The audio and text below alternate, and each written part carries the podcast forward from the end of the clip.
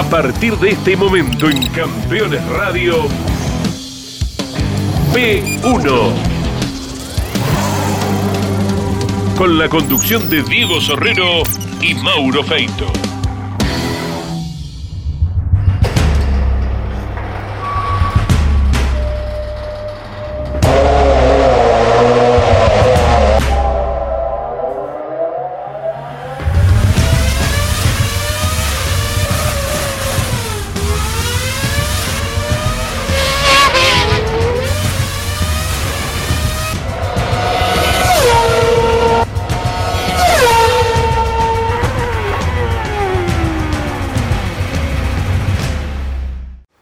¿Qué tal amigos de P1? Continuamos mostrando la cantidad de material que se ha grabado en esta gira que hizo el programa en Estados Unidos, entre las 500 millas de Indianápolis, el callejero de Detroit, el Grand Prix de Detroit, donde Agustín Canapino y el Junco Hollinger Racing con Ricardo Juncos a la cabeza eh, están compitiendo en la temporada de indicar. Bueno, al haber estado en dos competencias y al haber estado en, esa semana interna, bueno, Convivimos casi tres días con el equipo, convivimos con Agustín en el gimnasio, convivimos con Agustín en la casa y seguimos mostrando todo este material que es realmente muy rico periodísticamente hablando porque al estar en la cocina de lo que sucede allá en Estados Unidos con un argentino que hoy por hoy trata de representarnos de la mejor manera posible, es algo muy interesante para que los fanáticos de P1 puedan sentirse ahí, como han dicho tantos en nuestro canal de YouTube y en, tantos canales eh, públicos que se muestra P1 aquí en la República Argentina, nos hacen sentir ahí, que estamos ahí. Así que bueno, esa es la misión junto con Diego Sorrero,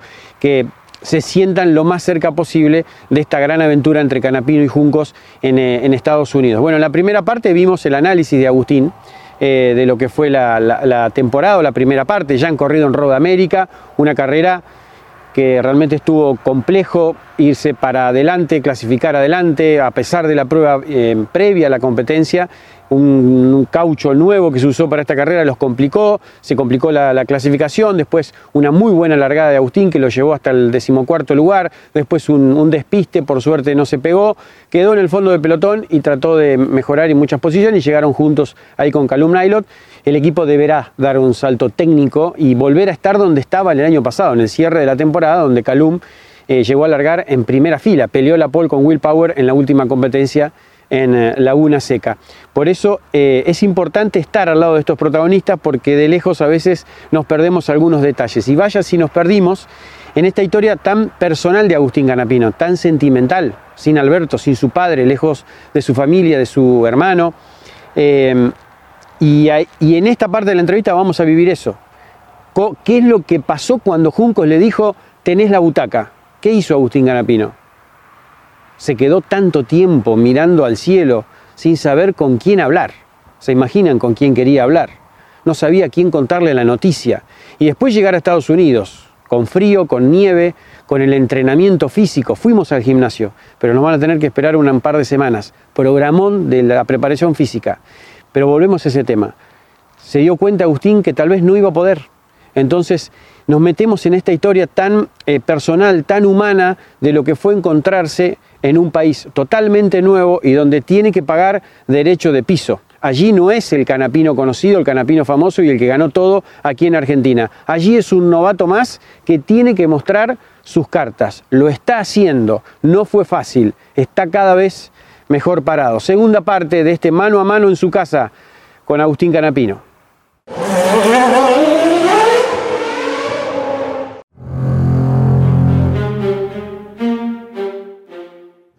Cuando Ricardo te confirma, vos estás estando en Argentina, la butaca está confirmada. ¿Qué pasó por tu cabeza? ¿Qué hiciste? ¿Qué teléfono agarraste? ¿A quién llamaste? ¿Qué dijiste con tu novia? ¿Qué, hacer? ¿Qué estabas en Arrecife o en Buenos Aires? Eh, siempre lo cuento que quedé choqueado. Quedé literalmente dos horas mirando el techo. Literal. Me, llama que fue a mitad de diciembre. Yo estaba recién terminando con mi temporada, ya estaba pensando en mis vacaciones porque iba a ser la primera vez que, iba a poder tomarme vacaciones después de lo de mi viejo. Porque mi viejo, el verano anterior se contagiaron mis abuelos de COVID durante enero, mi papá en febrero que termina falleciendo los 14 días que se contagia Después fallece mi abuelo, me quedo a cargo todo el equipo, pasa todo lo que pasa. no tuve descanso cuando terminó la temporada, que me voy al JP, tuve que cerrar el taller, cerrar el equipo, fue un caos mi verano anterior. Y bueno, ahora sí, después de tanto, tanto todo, me voy a tomar unas vacaciones. Cuando estoy empezando a pensar las vacaciones, me llama Ricardo diciéndome, mirá, al final está el presupuesto, eh, la butaca está, eh, si vos te animás y vos querés, eh, queremos que seas el piloto. Así fue la frase, si vos te animás. Creo que me preguntó, no me acuerdo bien, pero la- una- me preguntó si me animaba. Y yo le dije que sí, pero en el fondo decía, "Ja, ¿dónde me estoy metiendo? Yo nunca, nunca pretendí que esto pase, porque era, aparte de las veces que había manejado el auto, la había pasado mal, me había costado mucho. Si bien me había ido muy bien para una primera vez, me- físicamente la había pasado feo. Y yo veo indicar y veo lo peligroso que es y lo difícil que es y lo escucho a los pilotos hablar de indicar y cómo yo voy a manejar y voy a poder estar a ese nivel sin haber hecho nada en mi vida parecido. No, eh, no hay sentido. Pero bueno, eh, este loco de Ricardo quería que yo fuera su piloto, entre las opciones que tenía me elegía a mí y cómo le voy a decir que no. No le puedo decir que no. Era, es la oportunidad de mi vida. Aparte, yo jamás, todo a mí me costó siempre muchísimo y arranqué de grande y nunca tuve la posibilidad de ir afuera. Ojalá lo hubiese tenido, pero nunca, yo siempre fue cuesta arriba, eh, no vengo de una familia de dinero, encima mi papá falleció hace dos años. Y bueno, algo loco que me pasó es que no se lo podía contar a nadie. No es que la única que supo fue mi novia, porque aparte, eh, mirá mi amor que nos vamos a vivir a Estados Unidos, ¿me acompañás? Y bueno, dale. Lo único, vamos a llevar a los perros, me dice, la única condición que te pongo. Yo a los perros de acá no los dejo. Te apoyó de entrada. Me apoyó de entrada, pero me puso esa condición que obviamente yo también quería venir con ellos. Son nuestros hijos, nuestros Ujú. perrijos. En algún momento, al otro día o, o al o a, los, a los dos días, dijiste, che, si lo llamo y le digo que no, me arrepiento. Mauro, me pasa ahora eso, imagínate en ese momento. No te animaste a llamarlo y decir, che, pensemos lo mejor, es ¿no? que no puedo decirle que no. Eh, no, va, no va en mi esencia. O sea, a ver, venir acá para mí es un sacrificio en todo sentido, hasta económico. Yo no lo voy a contar en detalle, no importa, pero para que tomen conciencia, yo no vine acá por la plata. Al contrario, todo lo contrario. Para mí esto es un sacrificio hasta económico muy grande. Yo estoy ganando, pero muchísimo menos de lo que hubiese ganado si me quedaba en Argentina. Pero a lo que voy, es todo esto es desafío La gloria. la gloria, ver hasta dónde puedo llegar, tener la oportunidad que nunca tuve.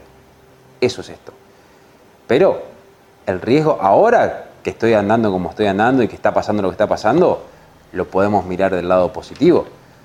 Pero si pasaba lo que debería haber pasado, si a mí me iba como me debería haber ido, porque a Jimmy Johnson le fue muy mal, tuvo que dejar de correr y ganó siete campeonatos de NASCAR y fue Ganassi. ¿por qué yo iba a ser más que Jimmy Johnson? Si no gané siete campeonatos de NASCAR, no estoy al nivel de Estados Unidos, no conozco los circuitos de Estados Unidos, él los conocía por lo menos, y encima estoy yendo del equipo más nuevo de la categoría. No tenía ningún sentido, realmente. Él corría en óvalo, yo nunca corrí en óvalo. Entonces, todos me comparaban, si a Jimmy Johnson le fue muy mal, por lo difícil que es indicar, Jimmy Johnson no deja de ser Jimmy Johnson, pero no le fue bien. ¿Por qué a mí me iba a ir mejor que él? ¿Te intentaron convencer que no en Argentina? ¿A alguien? Sí, Sí. sí, sí. Muchos allegados eh, que tenían razón. A ver, y, y sí, era lógico. ¿Qué necesidad aparte? Encima yo tenía todo ya arreglado, todo encaminado para hacer la temporada con el JP en el TC y la pickup, que era otro de los problemas que tuve, a quien esto lo quiero destacar y por favor ponelo en el, en el segmento, Gustavo Lema, yo le estoy Te muy iba, era casi la siguiente pregunta. Claro, yo a Gustavo le estoy muy agradecido, Ricardo también, porque Gustavo en ningún momento me puso una traba, al contrario. Obviamente cuando le conté se de cuenta que le tiré un- una tonelada de hielo encima, pero me dijo Cabezón, sí, es un quilombo, es un problema, sí, obvio, sí, ya sé, Buen gesto. excelente. Lo de Gustavo, excelente, pero me dijo, ¿cómo te vas a perder esta oportunidad? Y él me tenía confianza, yo me tenía cero. Es más, le digo, el arreglo fue, quédate con todo, porque yo seguramente al ratito me tenga que volver, o para el año que viene estoy acá de vuelta. Así que espérame. Ese fue el arreglo con Gustavo. Capaz que pasa, capaz que a fin de año me estoy volviendo y corro con él el año que viene, porque no sé cómo va a terminar. Pero bueno, eh, yo no tenía muchas esperanzas, sinceramente. Los óvalos, recién hablaste algo de Jimmy Johnson, hiciste una comparación, me da el pie justo. ¿Estuvo en discusión en algún momento? ¿Qué es lo que se pensó en un principio? Correr todas las carreras, callejeros y autódromos, pero los óvalos que lo haga otro circuito. ¿Eso estuvo en discusión o no? Mira, eh, Ricardo consiguió el presupuesto de toda la temporada, incluido las 500 millas de los óvalos, después del llamado inicial. Pero la realidad es que él me preguntó si yo me animaba a los óvalos también. Y yo era sí a todo. Sí, Ricardo, sí, sí, sí. Pero de loco, nada más, de, de bueno, vamos por todo. Pero por dentro, no te voy a mentir, o sea, unas dudas y una incertidumbre que no te cuento. Fue fuerte para mí todo esto, muy fuerte. Aparte, desde ese momento que me llamó, yo corté con y el otro día empecé a entrenar como nunca, me empecé a cuidar como nunca, empecé a entrenarme físicamente como nunca. Eh, Omar El Bacha que me prestaba su Fórmula 3, a quien también agradezco mucho porque fue parte del proceso, que fue mi primer monoposto, que realmente me puse a probar. Karting, eh, todas cosas que nunca había hecho para empezar a acostumbrar un poco el cuerpo a todas esas nuevas sensaciones. Llegada a Indiana, a vivir a Indiana. Te recibió el frío. ¿Cómo fue? Me dio la Indianápolis me dio la bienvenida a su clima muy cruelmente. Literalmente no vimos el sol por 14 días, literal, no vimos el sol porque llovía todos los días, nevaba todos los días, hacía 20 grados bajo cero. Llegamos a este departamento que lo alquilé por internet sin saber dónde estaba yendo, no conocía Science, no sé cómo se alquilaba un departamento, todo un día para el otro. Tenía que amularlo, llegué, no tenía nada, tuve un día en un hotel, compramos un colchón, dormíamos- lo único que teníamos era un colchón y una botella de agua, nada más. Tuvimos que amoblar el departamento, comprar las cosas que no entendíamos nada, porque yo no hablaba inglés, entonces no entendía nada. Tenía que, que ayudar, pedir la ayuda, que me ayudó mucho fue obviamente Ricardo, pero sobre todo eh, Alejandro Junco, el hermano de Ricky, me ayudó un montón, a quien agradezco con, con su señora. Y bueno, de a poco nos fuimos acomodando, pero los primeros días eran durísimos porque hacía mucho frío, el clima era horrible, nevaba, hielo por todos lados, no entendíamos nada, no sabíamos cómo funcionaba nada. Llegué acá, no entendía nada de lo que me decían. No, no, un desarraigo y aparte yo en ese mismo momento en realidad yo iba a estar en, probablemente o en Pinamar o en Punta del Este tomando sol, disfrutando mi- mis vacaciones y de repente me había metido en todo este quilombo y tenía que manejar un auto que no lo podía manejar, tenía que meterme en un óvalo que no sabía qué iba a pasar. No, no, o sea, fue, no te puedo explicar lo que fue. Fue, fue duro, hubo noches de angustia, noches eso, largas. eso te iba a preguntar, ¿no? Después de los primeros días, a los 15, 20 días, creo que algo me comentaste en algún momento. Hubo días complejos. Sí, sí, fue, fue complicado. Fue complicado, la pasé mal porque era todo mucho, era el desarrollo muy grande y, y bueno, como que no me había terminado de recuperar de todo lo que me había pasado con mi papá, que me metía en el quilombo más grande de mi vida y en el riesgo más grande. Aparte, llegué acá y, y yo veía que en el equipo, viste, me, yo era sapo otro pozo, era todo distinto yo allá. Eh, Llegaba a los equipos y me recibían con alfombra roja y acá, viste, Uno más. era uno más o menos, porque vos que vas a manejar esto, no tenés chances, yo sentía eso. Y, y de parte del periodismo americano, a Ricardo le daban fuerte, y todos dudaban mucho y todos lo criticaban por la decisión que habían tomado, cómo me va a contratar a mí, cómo va a cometer ese error. Viste, era, era duro, pero bueno, eh, pasó.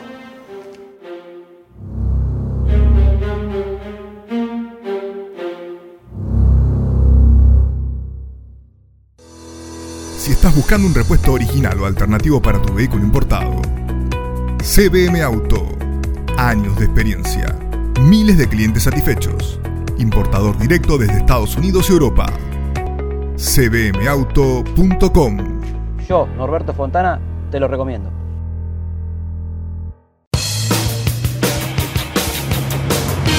Había que hacer una pickup que tenga la fuerza de los que hacen. Renault Alaskan, hecha para los que hacen.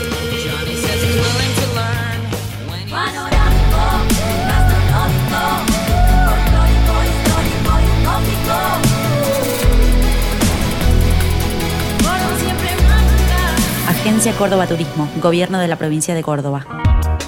Los jueves a las 23 en Campeones Radio, Campeones Íntimo, con la conducción de Nara Yoli. Una charla mano a mano para descubrir al hombre detrás del piloto. Campeones Íntimo, por Campeones Radio. Todo el automovilismo en un solo lugar.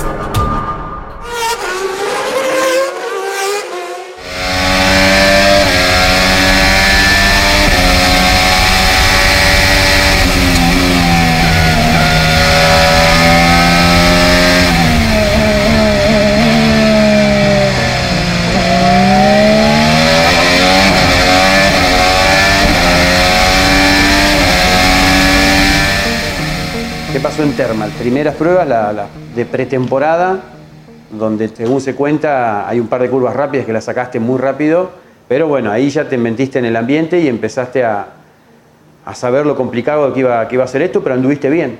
Tal cual, ese fue el día D. De hecho, está la anécdota de que obviamente Calum estaba preocupado porque, por mi situación y al final del día, de hecho, lo declara, dijo, ah, bueno, no, pará. eh, este, bueno, buenísimo, tengo un compañero de equipo que no va a andar o no, va- no es lo malo que yo pensaba, básicamente. No lo dijo así, pero lo dio a entender. Claro, porque lo que extrañaba el equipo, lo que pasó el año pasado, es al tener un solo auto es un solo camino. Con Claro. dos autos se ayudan un poco. Claro, tal cual, pero él pensaba que no iba a tener ningún, al contrario, que iba a ser más un problema que una solución. Y bueno, ese primer día eh, me ayudó mucho que era un circuito que nadie conocía, que era una pista. Entonces, si bien me costó mucho, fue un primer día durísimo, eh, terminé, pude andar bien y terminé el día siendo el más rápido en el último sector. Era, era el auto más rápido en las últimas dos curvas, que era un curvón que era casi a fondo todo ondulado. Y bueno, fue, fue para mí un shock, para el equipo, para la categoría, y es como que ahí ya cambió un poco todo. Si bien apenas había sido una prueba, creo que quedé 20-21 a 7-8 décimas de, de Calum, y, creo que a 9 décimas de la punta, algo así, no me acuerdo bien, pero estaba lógico, y encima con, una, con un sector en donde era Violeta, era el mejor auto de la categoría. Así que bueno, es como que fue, ok, eh, va a costar, va a ser difícil, pero yo pensé que todos esperábamos, mínimo, último a un segundo del último, de anteúltimo, que hubiese sido lo, lo normal. Eh, pero bueno, es como que dentro de todo, ok, me cuesta mucho, es muy, esto es muy difícil, pero bueno, eh, nada, no fue tan malo el primer día y, y ya veo que la- por lo menos ya no me miran tan raro como me miraban. Bueno, fue el primer momento donde empezaste a, a comparar con los pilotos, empezaste a ver tiempo, che, a ver a dónde estoy en este parcial, en la curva rápida voy bien, en las lentas me hacen esto. Eh, ¿Sirvió algo de lo hecho en toda tu carrera? En ese, ahí te diste cuenta que sirvió algo o era casi como arrancar a caminar de cero. No, sí que sirvió, obviamente, obviamente, porque, a ver, eh, siempre está la duda de qué hubiese pasado si esto me llegaba más de chico. Y capaz que no sé si era lo mejor. Porque lo ideal sí es arrancar de cero, obviamente, hacer karting, monoposto. Pero yo tuve siempre formación de autoturismo, nunca tuve ni karting ni monoposto. Y capaz que si me agarraran en de los 33 a los 25 años, no sé si no hubiese sido peor. Porque hubiese sido el mismo desconocimiento, sin preparación ni entrenamiento previo, pero sin la tranquilidad y la experiencia que tengo hoy. Entonces, mirándolo desde ese punto de vista, capaz que mejor que, que me agarró ahora a los 33 años, asentado, tranquilo, con experiencia, con, con muchos campeonatos encima, porque, porque bueno, quizás a los 25, sin todos esos campeonatos de TC, TC2000, de Top Race, que tenía algunos, pero no los que tengo hoy, quizás hubiese tenido más ganas de mostrar y con la misma desconocimiento, la misma inexperiencia, eh, probablemente hubiese cometido muchos más errores y me hubiese costado más adaptar. O sea, pones bien arriba la madurez ahí. Acá la madurez está sirviendo. Creo que sí, yo creo que, creo que es un punto a favor, pero bueno, obviamente no es lo mismo, lo ideal hubiese sido karting, monoposto y llegar hasta acá, eso hubiese sido lo que hacen las personas normales. Good morning, everyone. This is another cappuccino with canapino, and today I will tell you what they call me Titan or Titan in, in English in my country. No hablabas inglés, Agustín. y ahora lo manejás bastante bien, te animás de corajudo. ¿Cómo aprendiste? ¿Tuviste una profesora online? Profesor, profesora, lo, aga- lo agarraste acá, viviendo, te ayuda ba- bastante viviendo acá. ¿Cómo fue el, el ingreso al inglés? Y eso fue, creo que fue más- el desafío más grande inclusive que manejar el auto. Eh, no, aparte, cuando llegué a California, yo hacía, no hacía mucho que estaba acá, y me mandaron a, a hacer entrevistas en inglés. Yo no quería. No, no, le digo, no, ¿cómo entrevista en inglés? No. Sí, no, tenés que hacerlas, me decían. Pero no, no hablo inglés cero, hace un, tres, cuatro semanas que estoy acá. Y te agarraron los indicar para hacerlo de capuchino. Claro. Y bueno, allá fui nada, ¿qué iba a hacer Mauro? Ya estaba, estaba en el baile, había que bailar. Pero sí, me puse muy parecido a lo que hago con el auto de carrera. Dedicarle tiempo y ponerme. Y ponerme. Y dedicarle, ponerme, dedicarme, ponerme y preocuparme. Y bueno, me aprecié con una profesora antes de venir, una vez que llegué acá, continué con la práctica del día a día. Y nada, mirar series, mirar películas, una aplicación y lo que no entiendo buscarlo en Google, prestar atención, tratar de entender eh, y dedicarme. Sí, dedicarme el, por el oído más que nada, ¿no? Claro, y las palabras que no entendía y que no conocía, eh, tratar de, por ejemplo, el primer día que llegué acá, eh, la recepcionista me, me decía una palabra, no me acuerdo ahora, pero que no la entendía, no la entendía. Yo siempre me repetía lo mismo. Nada, llegaba acá, la googleaba, ¿viste? Y me ponía, investigaba. Y ahora ya la digo como si nada. Entonces, todas cositas así, como todo, muy parecido a lo que es manejar el auto. Ya hablamos de, de Calum, ¿cómo fue el primer contacto de Calum, la presentación? Un, un pibe que peleó el campeonato de, bueno, de Fórmula 2 con, con, con Schumacher, con Tsunoda, que fueron pilotos de Fórmula 1. ¿Cómo fue esa primera presentación? No, Carmen siempre muy amable conmigo, siempre muy predispuesto a ayudar. Obviamente, lógicamente, él tenía todos los reparos y todas las dudas con- conmigo, lógicas y razonables, pero siempre fue muy amable conmigo, me ayudó mucho y, y lo sigue siendo el día de hoy. Creo que ahora por lo menos ya es otra, otro diálogo, ya confía mucho más en lo que yo puedo hacer arriba del auto y, trabajamos más, más en equipo. Pero él es una figura internacional, piloto que tranquilamente, sobradamente podría estar compitiendo al máximo nivel en Fórmula 1. Es un talento top a nivel mundial, con toda la preparación y la experiencia que tiene que tener un piloto de, de su calibre. Así que para mí es un gran privilegio, porque tener a semejante piloto al lado me acorta los pasos, me enseña mucho y, y bueno, eh, soy privilegiado y, y tengo mucha suerte de poder tenerlo de compañero de equipo.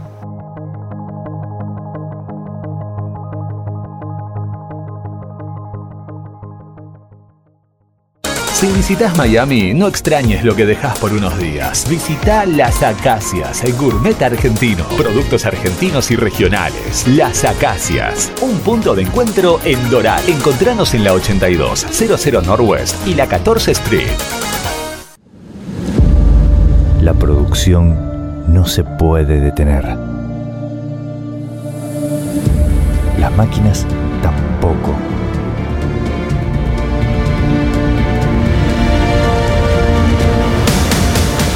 Urbi. Ingeniería Industrial. ETMA, calidad en movimiento.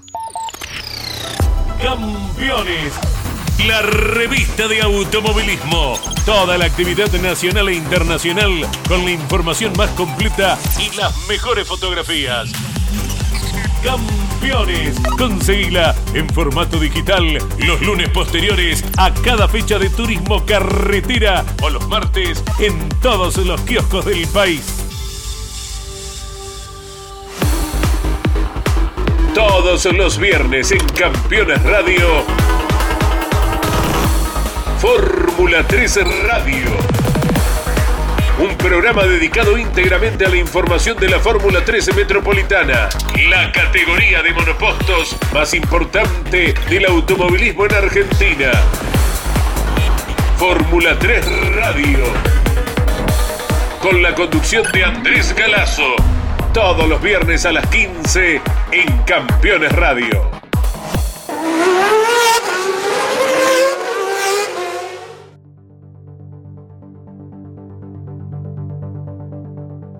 ¿Qué debería suceder para soñar con el 2024?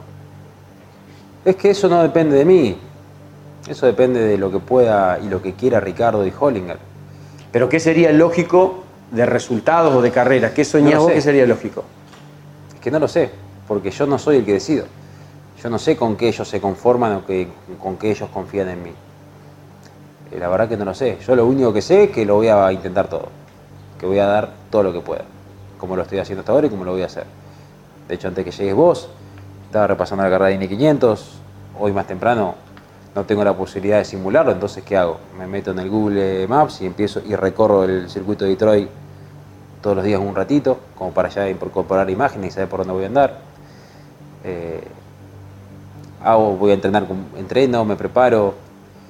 Yo voy a poner mi 110%. Después, si ellos quieren y pueden, porque por ahí quieren, pero no juntan el presupuesto, no lo sé, eh, que sigan el equipo, va a depender 100% de ellos. Por otro lado, yo tengo la tranquilidad de que si no se da y fue solamente este año, lo di todo, viví una experiencia única, inolvidable, que a mí me, me enseñó muchísimo y puedo volver a mi país y a mis categorías, donde sí realmente sé que puedo ganar y pelear campeonatos y estar en los equipos que yo quiero sin ningún problema, pero con una experiencia de vida y profesional fantástica. Así que lo, pase lo que pase, para mí esto ya fue ganar, pero bueno, obviamente que mi deseo es poder quedarme y mi deseo es poder seguir intentándolo porque yo no, como lo dije el primer día, hoy estoy aprendiendo, hoy vengo a aprender y vengo a hacer las cosas de a poco. Pero yo quiero algún día ganar una carrera en indicar, quiero ganar un campeonato de indicar y quiero ganar las 500 millas. Yo soy así, yo pienso así y para eso estoy acá, no, no vengo a dar vueltas. Ya sé que no, no lo controlás ese tema, pero para vos es clave, sería clave correr un segundo año, porque sería otra la historia. Absolutamente. Y un tercero también. Sí, sí, sí. Ya después, en un cuarto, un quinto, vos fíjate que Pato Ward o Colton Herta van por su quinto sexto año. Y están lejos todavía de ser campeones de indicar. Y se siguen equivocando y son talentos mundiales que se criaron en este automovilismo. Entonces, por lo menos yo necesito un segundo año para empezar a ver hasta dónde puedo llegar. Exacto. Para empezar a ver si puedo conseguir algún buen resultado. Pero bueno, pasa que la, la base viene siendo tan buena que es como que decís, ¿qué onda? ¿Hasta dónde se podrá llegar? Pero bueno, al mismo tiempo no solamente yo necesito mejorar y crecer, sino que también necesito hacerlo a la par del equipo. El equipo es impresionante lo que están haciendo, pero están peleando contra monstruos. La gente no tiene idea contra quiénes está peleando Ricardo. Entonces, ojalá que tengamos una segunda oportunidad, porque yo creo que el combo con el equipo lo podemos madurar un montón y podemos pensar en un segundo año donde podemos empezar a realmente pensar en competir, no en ganar, pero ¿por qué no en competir por un top 10, un top 15 más frecuentemente? Creo que es posible. El otro día me lo respondiste fuera de cámara por el respeto por Juncos, por el equipo.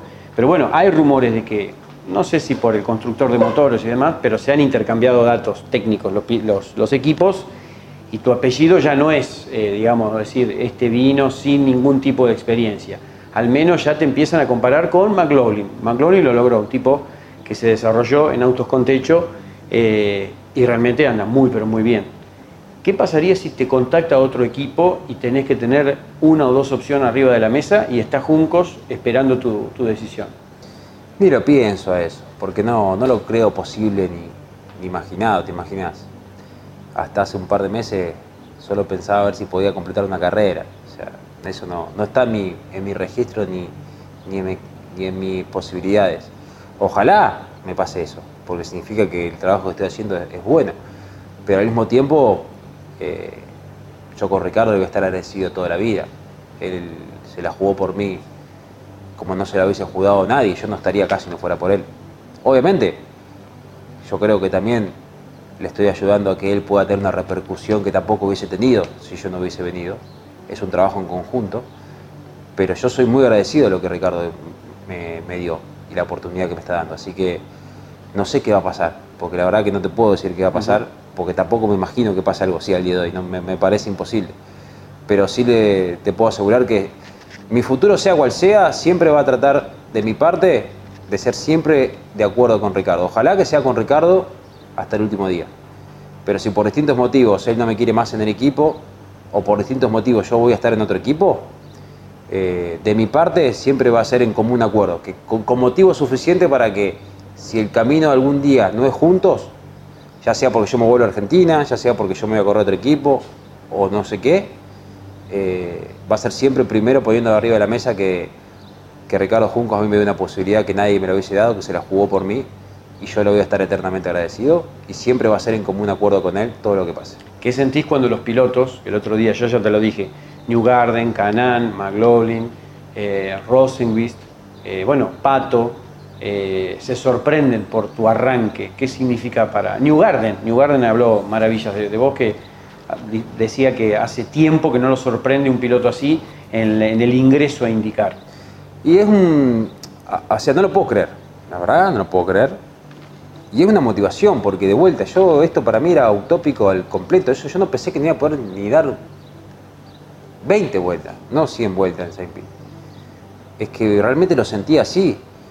No, no había motivo para que sea diferente tampoco. ¿Por qué tenía que ser así? Al contrario. Es que como que no lo puedo creer. O sea, realmente me parece irreal me parece surrealista todo, me cuesta creerlo inclusive, hasta que no vea el programa de P1. Sí, lo vamos a poner, no, vamos a- no lo voy a creer. subtitular. Ya que manejas inglés, vas a ver que no te vamos a mentir con el subtítulo. Pero me cuesta creer que sea todo, todo real, como que es muy fuerte todo, pero al mismo tiempo digo, ok, bueno, porque por momento de vuelta, ¿eh? o sea, unas ganas de dejar todo y volverme a mi casa que ni te cuento. Pero bueno, vamos a seguir poniéndole, eh, me motiva, me motiva a seguir intentándolo y voy al próximo fin de semana con más concentración y con más ganas que nunca. Hablame de McLaughlin, que pegaron buena onda por formarse parecido, y con Alex Palou. Bueno, con Alex Palou me dijiste un poco, pero bueno, han salido a comer con, con- con sus novios y demás.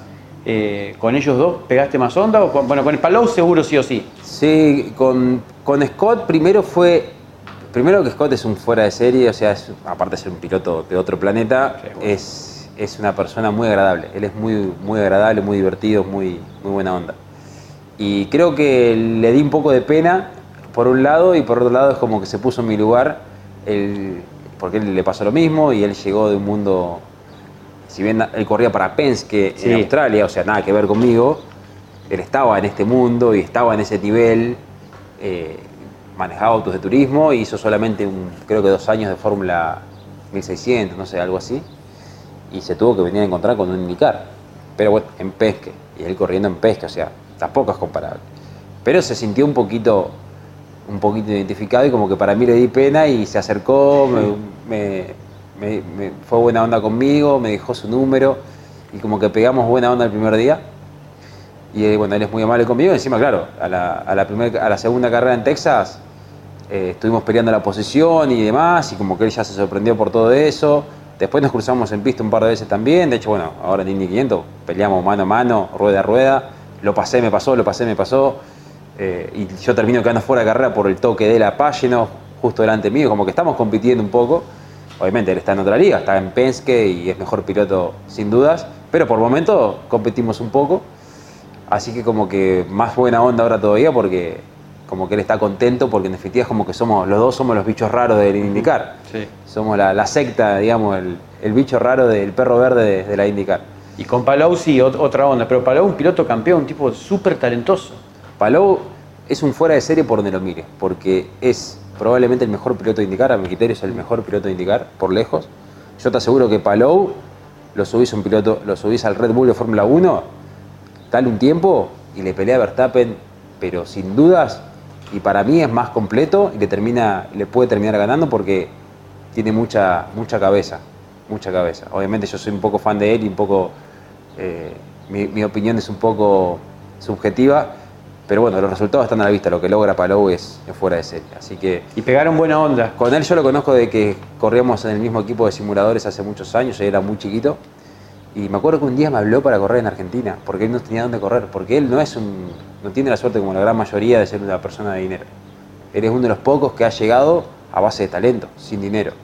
Entonces un día me habló para venir a Argentina porque no sabía para dónde ir, mirá Alex, yo le dije, pero como que él no estaba para venir a Argentina a correr conmigo en el TC, él tenía que, que seguir su camino a la Fórmula 1 o a indicar. Así que bueno, a ese nivel la relación con él. Y ahora cuando llegué acá, él siempre fue muy predispuesto, muy buena onda. Fuimos a comer, la Josefina con su señora, Esther, pegaron buena onda también. Y, bueno, eh, es lindo porque te imaginas, para mí yo lo vi crecer de la nada a ser lo que soy, es, un, es increíble y que me siga sigamos conversando o jugando el simulador como si nada, con Alex Palou, con la figura mundial que soy, para mí es muy lindo y es, es muy grato. ¿Te agarrás en alguna carrera con ellos todavía o no? Sí, sí, de hecho a principio de año hicimos una carrera con el V8 en Bathurst y cada tanto no- nos cruzamos en el simulador.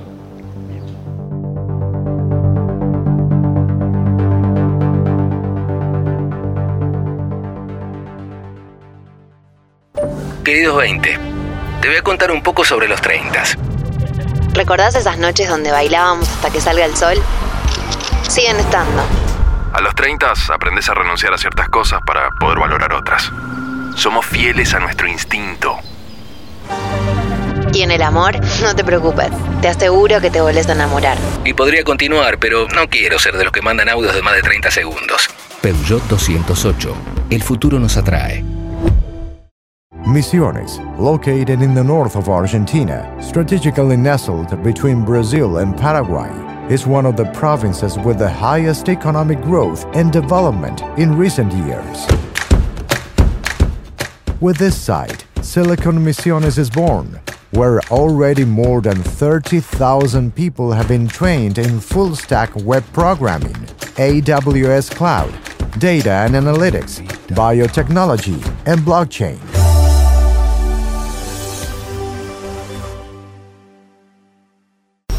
Si tu misión es mejorar la rentabilidad de tu flota de transporte pesado o tu maquinaria agrícola, VM Racing es tu aliado perfecto. Optimización de inyección electrónica, soluciones inteligentes al servicio de la potencia y el torque de tu motor. Porque tu cosechadora debe cosechar, porque tu camión debe transportar. VM Racing, nos vas a recomendar. Desafía tus límites. Tonino es tu mejor opción. Si de bicicleta se trata, acércate a Tonino, el surtido más amplio y una gran variedad de productos. 35 años de trayectoria. Visítanos en nuestras dos sucursales, Lomas de Zamora y Lomas del Mirador. Seguinos como Bicicletas Tonino, www.bicicletastonino.com.ar.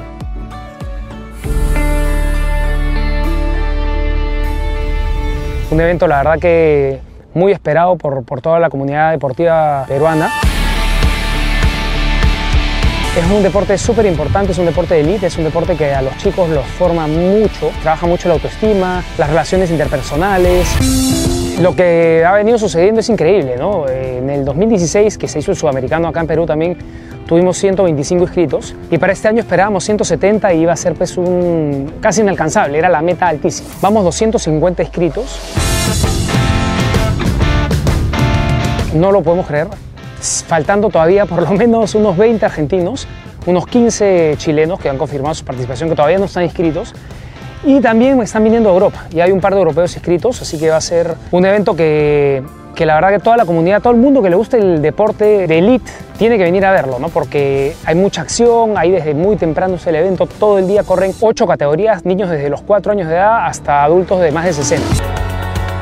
Desde acá agradecer a la Federación Deportiva Peruana de Kartismo. Están hablando con el IPD y ya se ha hecho bastante gestión porque el IPD necesita pues, este, dar las autorizaciones correspondientes para poder traer a los equipos. Se está conversando también con el Touring que tiene el Poder Deportivo FIA para que también apoyen el evento. Y así, yo creo que si todos sumamos a este evento, si todos empujamos, va a salir mejor de lo que esperamos que salga. Para el Perú es importantísimo porque la imagen mejora, va a venir la gente a ver que somos un país que tiene muchísimo para ofrecer. Estén atentos porque bueno, en todas nuestras redes sociales del Campeonato Sudamericano de Karts, de Rotax Perú, va a estar toda la información también y los esperamos y esperemos pues que por lo menos de las siete categorías hayan siete podios peruanos. Rus Seguros es la primera empresa en ofrecerte asegurar tu moto. 100% online y de la manera más simple. Rus Moto, cotiza, elegí la cobertura y contrata 100% online. En cualquier momento y en cualquier lugar. El seguro de tu moto al alcance de tu mano. Rus Moto de Rus Seguros. Asesórate con un productor o contrata en Rus Moto 100% online.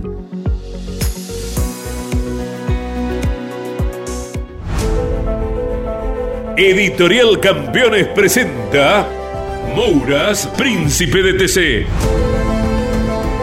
Un recorrido completo por su vida deportiva, los momentos exitosos, la consagración y su dolorosa muerte. 300 páginas con cada detalle de su trayectoria y valiosos testimonios. Una obra única, biografía homenaje, Mouras, Príncipe de TC. Exclusivo de Editorial Campeones. Comunicate con este programa. Deja tu mensaje de texto o voz al WhatsApp de Campeones Radio.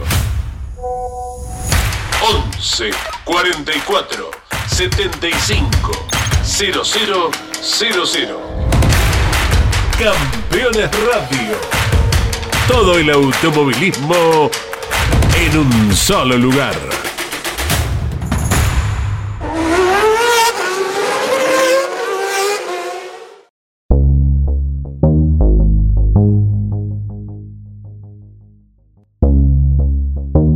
Hablame del aeroscreen, es algo nuevo, lo que sea, porque corrieron de otra manera, no, para vos es lo único que conoces. Eh, pero vos venís de autos con techo. eh, Sí, pero se- no es lo mismo. ¿Por de, qué? de hecho, uno de los problemas que tuve al principio es que me descomponía el aeroscreen. Porque distorsiona, vos no ves clarito ahí adentro. Exacto. Y cuando me subía ahí, viste, es como que me hacía mal a la vista. Y ahora ya, ah, ya ni me acuerdo que está el aeroscreen. El calor no es, eh, no, no es comparable al de un cockpit de un, de un TC o en una carrera de calor. Es que, bueno, eso me pasa como que Calum eh, lo sufre el calor un montón y yo no tengo mucho problema con eso. Bueno, McLaughlin en la nota que le hice me dice, re- recu- recordá, me hablaba a mí, que tanto Agustín como yo venimos de autos con techo y ahí Claro. sí que hace calor de verdad. No, eso no, para mí no hace tanto calor ahí adentro. Ujú. Eh, sí lo que notás es la falta de aire, pero también me estoy acostumbrando a eso. Como que el único aire que te entra es por el casco y vos en el auto es como que... Igual es diferente porque el auto va mucho más despacio, entonces no te exige tanto aire como te exige esto. Yo creo que esa es la diferencia. Pero estar encerrado ahí, encapsulado, no... Al principio me da impresión, pero no es un punto que me complica. Sí me complicaba la distorsión del aeroscreen. Sí, es verdad. Eso sí me complicaba, que ahora ya me estoy acostumbrando. El volante, ¿cómo le tomaste la mano? Bueno, ya hiciste las pruebas anteriormente, eh, bueno, mover todo eso continuamente, luego el jacker, todo eso, ¿cómo, cómo Eso no tengo problema, estoy acostumbrado a, a los simuladores. ¿Te ayudó? Sí, yo toda la vida en los simuladores siempre usé muchos comandos en el volante, muchas pantallas, eso no, no tengo problema con la información, con los cambios. No, si bien en Argentina no lo hacía, sí lo, tenía, lo tengo practicado en los simuladores. Eh, lo que pasa es que me cuesta mucho que todavía, es más, la butaca que tengo sigue sin estar bien, porque eso de los tro- otros puntos negativos que tengo, que yo nunca me hice una butaca de Fórmula. Entonces sigo sin estar cómodo, no me pasan bien los brazos, no estoy bien posicionado, creo que los cintos no los estoy poniendo bien. De a poco voy aprendiendo, voy mejorando, pero bueno, tuve que aprender todo de cero. Nadie me dijo nada, nadie me enseñó nada y nunca lo hice antes. Entonces no voy cómodo. De hecho, sigo sin estar cómodo. Creo que si tengo un segundo año de vuelta, voy a poder aprender un montón de cosas esta temporada para empezar a manejar más, más a gusto y eso te da performance. Porque yo me siguen tocando los codos, sigo sí estando un poco incómodo, no estoy en altura perfecta, estoy un poquito alto. Son todos detalles que con el tiempo los voy a ir mejorando. ¿Y se puede llegar a corregir, hacer una butaca nueva? O... Ya le hice hacer como tres. a ya ha gastado lo mucho a, dinero. Lo voy a fundir haciendo butaca un día de esto. Claro. Eh, primera carrera para mm, Ailot y para Grosjean terminaron con muchas ampollas en las manos, incluso Ailot sangrando. ¿En San Pete no lo sufriste? Terminé eh, con algunas ampollas, pero no es mi gran problema. La verdad Mirá. que, al contrario, Karun me, me preguntó, fue lo primero que me preguntó, y dije, no, la verdad que no. Pero es porque a mí en el TC también me sacaban ampollas. Ya tenés como el callo capaz que hecho. Ya tengo las manos acostumbradas a ese tipo de cosas. Lo que, lo que no, lo que me cuesta a mí y me cansa es que la posición de manejo es otra. Entonces mis hombros, y aparte es mucho mayor la exigencia, eh, como que mi- mis músculos nunca trabajaron en esa posición y a esa exigencia. Eso es lo que me cuesta. El aire y otra vez lo mismo, que la mente está viviendo algo tan extremo que se estresa mucho. Entonces, eh, el tema de las manos de las ampollas no es un, no es un problema, es todo, todo esto otro. ¿Te habló algún piloto de Argentina, algún alguien, eh, algún médico deportólogo? Fontana te dio algunos consejos. Eh, no- Norbert me, me dio varios consejos, me ayudó mucho. Siempre que le pregunto algo está ahí para responderme, así que le, le agradezco a Norbert. Pero, pero bueno, es como que tengo que hacer mi camino. Eh, aparte, Norbert mide como 30 centímetros menos que yo, entonces yo tengo otro tipo de problema con, con mi posición de manejo que, que, bueno, hasta a veces me es difícil explicarlas. Te- ¿Ahí te complica la altura un poco? Sí, sí, porque no entro. Soy muy grandote, entonces estoy muy, tengo menos espacio. Eh, es, un- es una limitación, pero bueno. Eh, es más grande que yo, es más alto que yo. Sí, es alto. Pasa que ellos son más finitos, son más flaquitos. Y bueno, es como que ahí yo soy grandote, siempre fui grandote y, y mucho más no puedo bajar, así que como que ahí tengo una limitación física, pero que no, te terminas adaptando, te acostumbras y, y tengo que todavía encontrarle la, la mano y los detalles a la, a la posición como para realmente estar cómodo, que de vuelta, o sea, me va a llevar un tiempo más. ¿A cómo terminaste el año y cómo estás ahora? ¿Cuánto bajaste de peso? ¿Se te ve No distinto? el bajé mucho. ¿Ah, no? No, no bajé mucho. No estaba mal. Yo estaba bien. eh, no estoy como estoy, no estaba como estoy ahora, pero no estaba mal para nada. Yo me entrenaba, estaba a un buen nivel físicamente. Pero bueno, ahora como que tenés que pasar a otra dimensión. Sí, sí, sí. sí. Al máximo. En todo sentido. Eh, en tanto el entrenamiento, el descanso, la alimentación. Todo es diferente porque dejas todo. Cada vez que corres una carrera de indicar, dejas todo. O sea, no, no te sobra nada. Y para rendir al máximo tenés que estar al 100%. Che, no sé si te dijeron, bueno, pero muchos pilotos la verdad que te han bancado, están pendientes, eh, Arduzo, hasta Pernía. El otro día en, en Termas, cuando estaba la clasificación tuya, te digo que estaban viendo la clasificación, pero había una tensión tremenda, una atención tremenda por lo que estabas haciendo vos en la clasificación de la Indy 500. ¿Qué significa para vos? Porque vos, lógicamente, sos un rival, te has agarrado muchas veces con un montón, porque, bueno, sos un tipo líder, digamos, y a los líderes les pasa eso, digamos, ¿no? Pero ¿qué significa estar defendiendo los colores argentinos tan lejos? Y con ese apoyo de ellos. Lo que yo digo siempre que realmente lo pienso, me pasó también cuando tuve la fortuna de recibir el Olimpia de Oro. La mismo digo ahora. Eh, tengo la suerte de ser yo el que recibió ese premio o el que está hoy en IndyCar, pero todo eso es gracias al automovilismo argentino. Porque si yo no tuviera un rival como tuve como Pernía, como Arduzo, como Werner, como Rossi, bueno, me olvidaré de algunos, pero si no tuviera ese tipo de pilotos que son tan buenos, un automovilismo tan importante con tanto público, no solamente los pilotos, sino el público también, todos esos seguidores, si no tuviéramos un, un deporte tan popular, tampoco sería lo que es. Entonces todo eso me lleva hoy a estar acá. Por eso tengo la suerte, soy el privilegio de ser el que está acá o el que haya recibido el Olimpia de Oro, pero al mismo tiempo siento que estamos todos, realmente lo siento, y no lo digo por quedar bien. Si realmente lo pienso, lo siento, y, y- y espero que ellos se sientan así también, porque somos todos... O sea, lo que sentís que esta chance que tenés es un gran mimo para el automovilismo argentino. Y es gracias al automovilismo argentino. Si no, no hubiese llegado hasta acá, porque no hubiese tenido el nivel que tenemos allá, yo no tendría el, el nivel para estar acá, ni tampoco hubiese tenido la visión que tuvieron Ricardo, no hubiese visto en mí nada de, de lo que pudo haber visto en mí para darme esta oportunidad. Entonces, sin duda que por el, el nivel que uno puede tener es gracias a contra quienes competís, sin dudas, y encima contra quienes competís, más el público, hacen grande el automovilismo y permiten tener premios como una Olimpia de Oro o que un tipo como Ricardo, con un equipo de indicar, eh, te dé la chance de manejar un auto de estos. Maxi Juárez estuvo en Indianápolis, Detroit, y es posible que venga a 5 o 6 carreras en el año, tal vez 7. ¿Por qué Maxi Juárez? Porque sé que fuiste clave en la elección para que esté Maxi. Maxi se está metiendo en el equipo y no sé, tal vez hace chance de tenerlo hasta fin de año. ¿Por qué Maxi Juárez? La realidad es que Maxi es muy amigo de, de Ricardo, Ricardo tiene una relación muy especial con el profe, como que hay una relación de años ahí. Y, y bueno, es como que a Ricardo en esta búsqueda de formar su equipo también tenía interés de traer a alguien de Argentina y como que el único que, o el que más le cerraba era, era Maxi. Y de mi parte, yo de lo único que puedo decir de Maxi son cosas buenas. Te imaginas, ganamos siete campeonatos juntos de Top Race. Siempre tuvimos una relación excelente y me parece un ingeniero y un técnico de primer nivel. Entonces, eh, cuando apareció la palabra de Maxi o el nombre de Maxi en la mesa, por esa, sobre todo esa relación que tienen con, con Ricardo, el profe y, la familia Juárez Juncos, de mi parte es, es lo mejor que puedes hacer. O sea, realmente creo que lo mejor que le puede pasar al equipo es tener una persona como Maxi.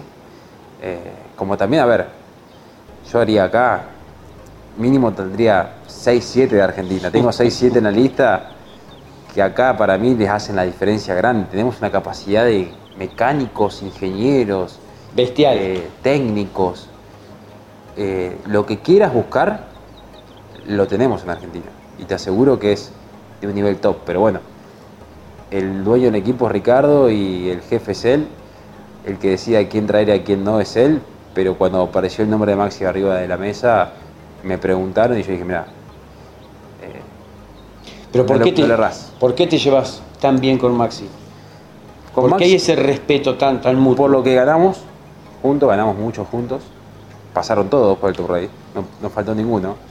Y él trabajó con él trabajó con todos los pilotos también.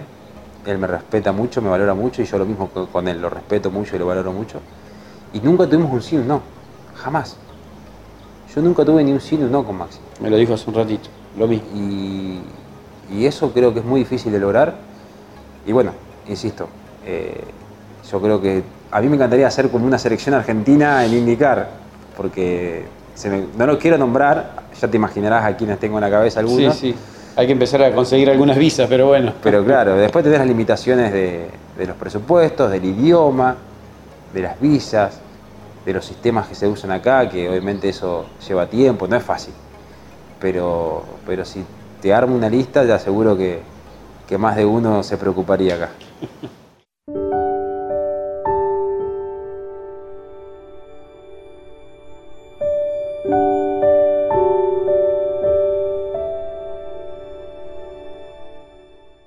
Bueno, la última. Eh, como te comentaba, la verdad que en la grilla eh, se me vino la imagen de, tu viejo. Eh, ¿Cuándo se te cruzó su imagen? Me vas a decir que se te cruza siempre, pero en, en las Indy 500, en la carrera, en la clasificación, eh, ¿cómo lo recordaste a Alberto? Un tipo que era fanático de, de, de IndyCar y demás. Me cuesta mucho hablar de mi viejo, muchísimo. Eh, mucho, mucho, me cuesta mucho, pero, pero bueno, sé que lo tengo que hacer también. La realidad es que me pasa que como que con todo esto no me siento tan solo como me sentía. Como que todo esto me, me hace sentir como que él está en algún lado. Porque es todo tanto. Esto se fue todo tan al carajo, perdón por la palabra. Es tan grande lo que me está pasando, tan inesperado, que tiene que ser él de algún lado. No puede ser sino. O sea, realmente, hasta es loco lo que me pasó con el TC. Dos años dominando la etapa regular por escándalo, con equipo propio, con equipo con muchos autos. Y en las dos Copas de Oro me pasaron cosas rarísimas. Perdí los dos campeonatos. Cosas que no puedo todavía eh, superar porque, en el buen sentido lo digo, o sea, no, no, me duelen haber perdido esos dos campeonatos. Porque yo lo único que quería era salir campeón para él. Yo quería dedicarle un campeonato a él. Y, y de repente estoy acá corriendo las 500 millas de Indianápolis. Entonces como que todo mucho, todo mucho y, y de algún lado siento que, bueno, que quizás eh, todo eso que pasó y, todo esto que, está pasando era lo necesario para poder estar acá y que él esté conmigo de otra manera. No puede estar presente físicamente, pero yo siento que está de otra manera. Me está ayudando y él me ayudó a, decir que sí, me ayudó a, a hacer el sacrificio que estoy haciendo, a animarme y tengo fe que me va a seguir ayudando para, para que esto para que esto llegue más lejos. Yo le- lo voy a intentar hasta el final y lo voy a intentar no solo por mí, sino principalmente por él, porque sé que él hubiese querido que, que yo esto lo encare como, como encaré toda mi vida y que vaya por más. Así que lo voy a seguir intentando más por él que por mí. ¿Lo extrañan mucho con Mati? Sí. Porque ustedes son, parece, digamos, la raza de los pilotos, digamos, como que se los ve tan duros, ¿no? Pero bueno, con un golpe así. No, pero duro de la cámara para afuera. Eh, soy una persona con emociones y sentimientos igual que cualquiera. Y, obviamente que extraño a mi viejo, sobre todo cuando, a ver, a mí me, me pasa que con él, yo tuve toda la vida una relación muy difícil con él, muy lejana, de niño, adolescente, de joven también. Cuando recién estábamos empezando a tener una relación más padre-hijo, más cariñosa, más tranquila, se termina se termina yendo por un bicho que vino de China de un día para el otro, ¿viste? Algo de, Una locura. Sin sentido. pero, pero bueno, eh, sí que ¿Sos consciente que él estaría, desde marzo se hubiese instalado Cuando me preguntaste, mira, no me animé a decírtelo, pero cuando me preguntaste eh, a quién le contaste, cuando te llamó Ricardo, eh, el del único que me, me acordaba era mi papá. Eh, en ese momento el único que hubiese llamado era mi papá. Y el que quería llamar era mi papá. Y yo miraba el techo porque sentía como que, como que de alguna forma estaba hablando con él, como que él sabía lo que me estaba pasando. Es un poco loco lo que te cuento, pero me pasó algo muy fuerte con eso. Eh, cuando me preguntaste, mira, fue lo primero que se me vino a la cabeza y no me animé a decírtelo. Pero ahora que me lo preguntaste, lo digo. Eh, es como que toda la vida, todas esas cosas fuertes yo las hablaba con él. Todo, todo eso que, que, me te cambia, que, que es fuerte, que, que es... Al primero que hablaba era con él y con el primero que hablábamos era con él y que analizábamos todo y pensábamos todo y que él se ponía contento o se ponía triste y, y- y es como que, como que me faltó mi viejo en ese momento, pero como que estaba, es, es raro. Y cuando le di el abrazo a Mati ahí antes de largar, fue fuerte, pero fue como que, como que estábamos con él también. Y, y estábamos para largar las 500 millas de Indianápolis, o sea, era un montón y, y como que, no sé, es difícil explicar con palabras, pero, pero creo que me entienden lo que quiero decir.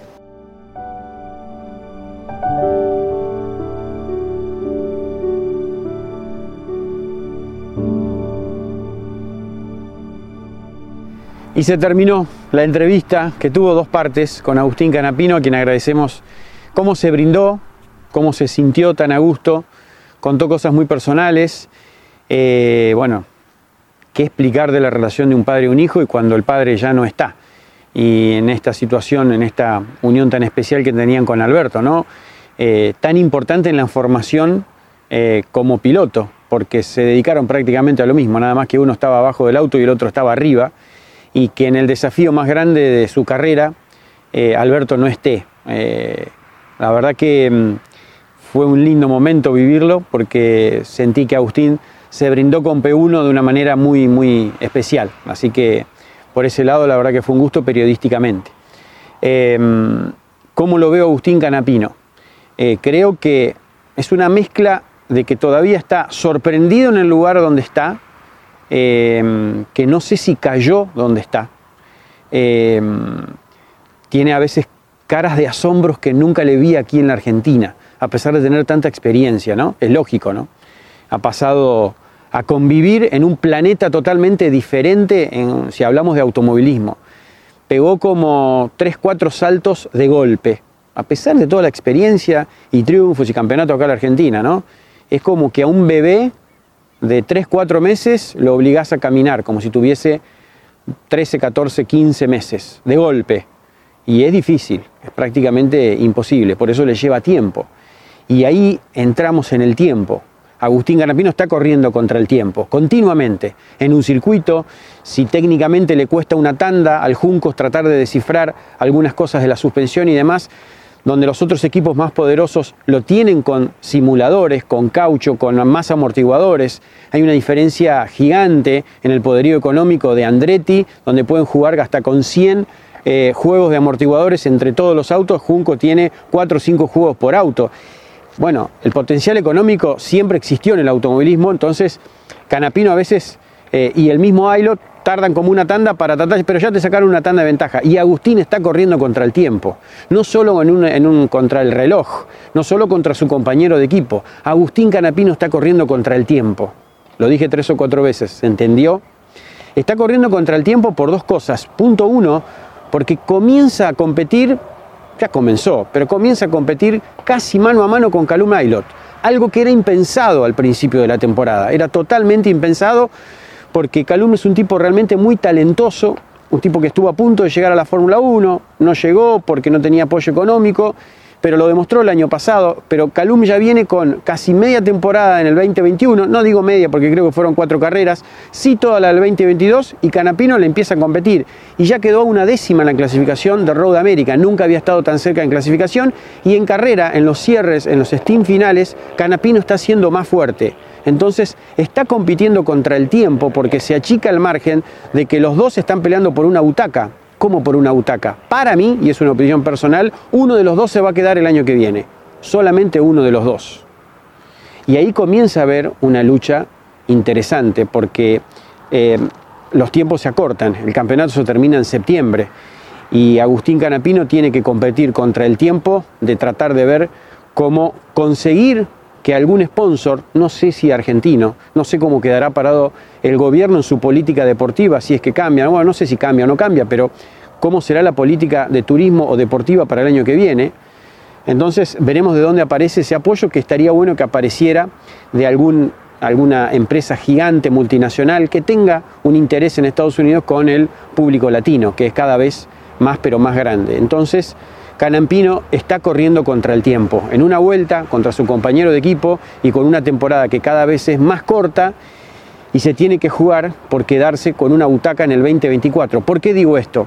Porque si no, no sé si, no digo que será en vano la gran experiencia del 2023, pero cómo nos tiene que doler a todos los argentinos si Canapino se vuelve el año que viene, porque está funcionando bien, hasta personalmente lo digo, mucho más rápido de lo que yo pensaba.